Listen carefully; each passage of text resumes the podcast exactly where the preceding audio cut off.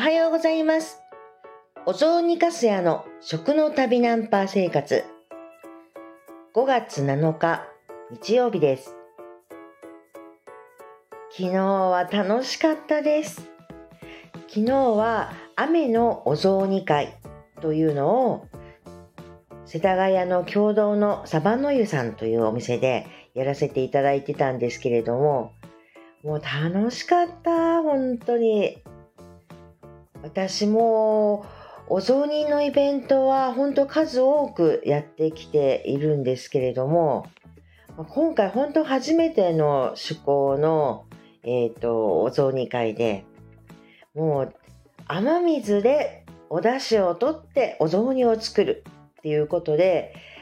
その時は雨は降ってはおりませんでしたが、雨のお雑煮会と称していました。そう。お雑煮を作るために、とにかく雨水を、あの、欲しがって、いつ雨が降るか、いつ雨が降るかと、本当雨を待ち焦がれた日々を過ごしていました。なのに、天気予報では雨が降るって言われていても、あんまり雨が降らなかったり、もう、あー、もう雨を降ってくれって、もうまるで雨乞いをしているような感じでした。で、まあ結局ですね、えっ、ー、と、雨水、本当なかなか採取しきれなくって、それで結局は、あの、福井の方から雨水を送ってもらうなんていうことをして、それで、えっ、ー、と、作ったお雑煮たち。昨日は2種類のお雑煮を出したんですよ。一つは、島根県のあゆだしのお雑煮。そしてもう一つは、新潟県の具沢山の、えっ、ー、と、鮭とイクラの親子雑煮。この二つでした。島根のあゆだしのお雑煮については、私、とにかくですね、ほんと個人的にあゆのお出汁が大好きでして、それで、えっ、ー、と、お出汁を美味しく食べるっていうところで言うならば、ぜひやっぱ鮎のお出汁で、あの、雨水のクリアな感じっていうのを感じてもらいたいなと思って、それで今度あの今回鮎のお雑煮を選んだんですよね。そう。お話、昨日もしていた内容だったんですけれども、雨水っていうのは天然の蒸留水なんですよ。だから雨水っていうと汚いなんてイメージがあるかもしれませんが、うん、と降り始めた1時間ぐらいの初期雨水って言われているあの大気汚染だとかあの空気中のあのなんていうか汚れみたいなものをうんと含んじゃっている、えっと、雨がもうちゃんともう、えっと、汚れを出し切ったその後の雨水っていうのはとってもなんとか綺麗なあのえっと水なんですよ。で全くミネラル分を含んでいないわけですよね。普通例えば地下水だとかあるいは、まあ、川に入ってってなるとまあ、えっと、土の鉱物なんかを含んでミネラルが、まあ、含まれてくるわけです。でもただ降ってくる雨っていうのは実に実に綺麗な蒸留水なんですね。だからもう全然なんて言うんですかね、えっ、ー、と、お出汁を取った時なんかも、綺麗にお出汁の味が出るんですよ。ということで、本当に邪魔しないお水というんですかね。そういうあのところが雨水の魅力だったりします。お茶だとかコーヒーなんかにもとってもいいし、えっと、お米を炊くにもぴったりなそんなお水なのが雨水なのかなと思っています。ですので、まあ、えっと、今回は本当特に私が大好きなあの鮎だしっていうのを味わっていただくためにはちょっと雨水ぴったりじゃないかなんて思ってたんですよね。そう島根の鮎だしのお雑煮っていうのは、まあ、本当具材が入っていないんです。もうお出汁にお餅が入ってそしてえっ、ー、と春菊だけを入れるっていうふうに伺っていた増田のお雑煮もありますしちょっと増田から少しなんていうと,、えーと、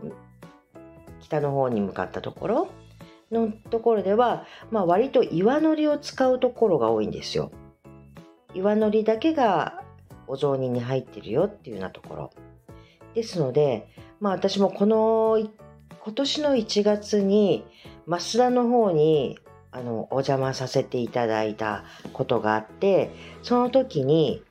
岩のりの中でも特にまあ高級なあの海苔ということでウップぬうすみませんウップ類というのをゲットしていたんですよ。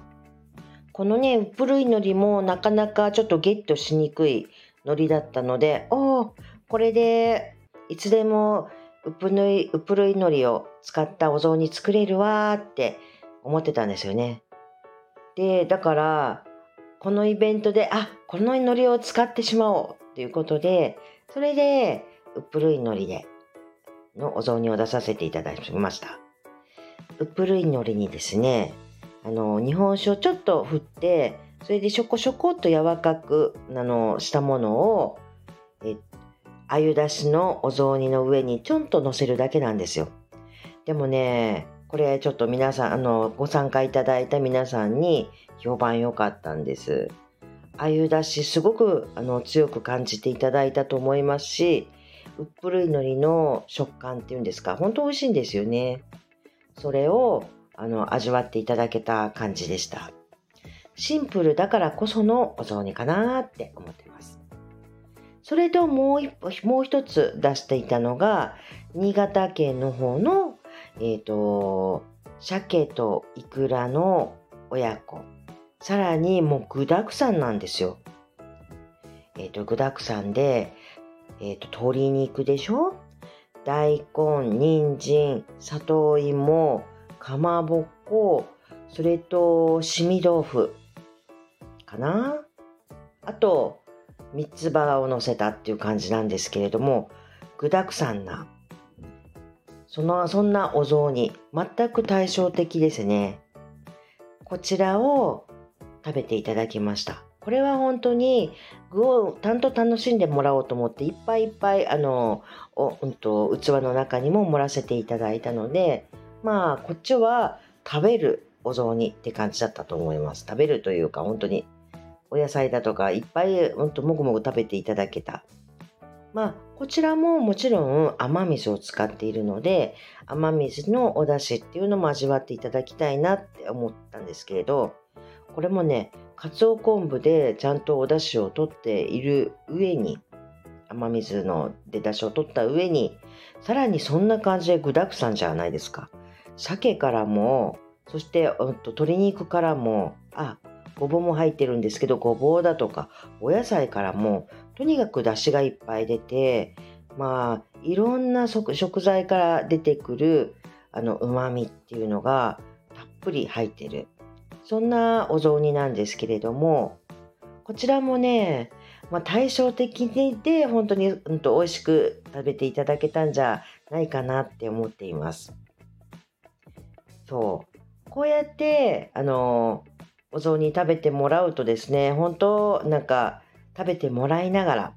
そして、えっと、ご参加いただいている方、まあ、この字のカウンターのところを、で、こう、おしゃべりをするっていう感じの、あの、お店だったんですけれども、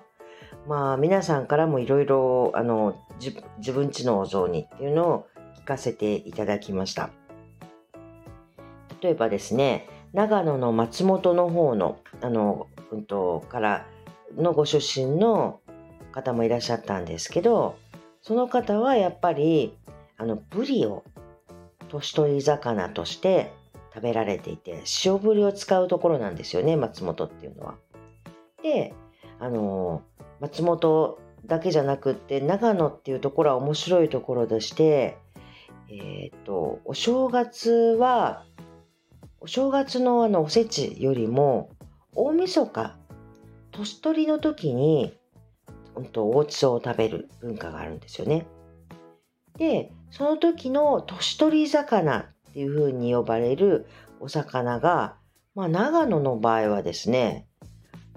2つなんですあ入ってるんですよ。鮭文化圏のところとそれとブリ文化圏のところその2つありましてそれ両方ともですね長野は内陸なものですからあの塩鮭そして塩ぶりっていうのがあるんですよね。であの一番年取りということで大晦日の日にあの贅沢な料理を食べようということでそれでお魚さんにまあお金を張るわけですね。でその方の場合は松本の人だったのでそれで塩ぶりを食べていたけど昔のぶりは塩なんかすごくあのお魚臭くって私は子供の頃は嫌いだったんですよなんていうお話をされていました他にもですねえっ、ー、と佐賀県のご出身の佐賀県武雄ご出身の方のお雑煮のお話なんかも伺ったんですけどねその方は白味噌のお雑煮だって言うんですよ。白味噌って思ったんですね。白味噌の文化圏は、えっと、サウと九州の佐賀の方では、まあ、ないはずなんです。でも、まあ、大阪の方のご出身のお父さんだったということで、それで、まあ、白味噌を使われていたみたいです。で、まあ、鯛を入れているっていうことでした。あなんか多分何かと混じってあのお母さんのお母さん方なのかお父さんのお家の中のおじいちゃんおばあちゃんのところでなのかいろいろ文化が混ざってるんだろうなって思うんですよね。でそんなことなんかもお話ししながらあそうですか佐賀の、うん、出身といってもお父さんがえーと、大阪の方だだから白味噌なんだねみたいな感じで一つなんかお雑煮の話を聞くだけでまあ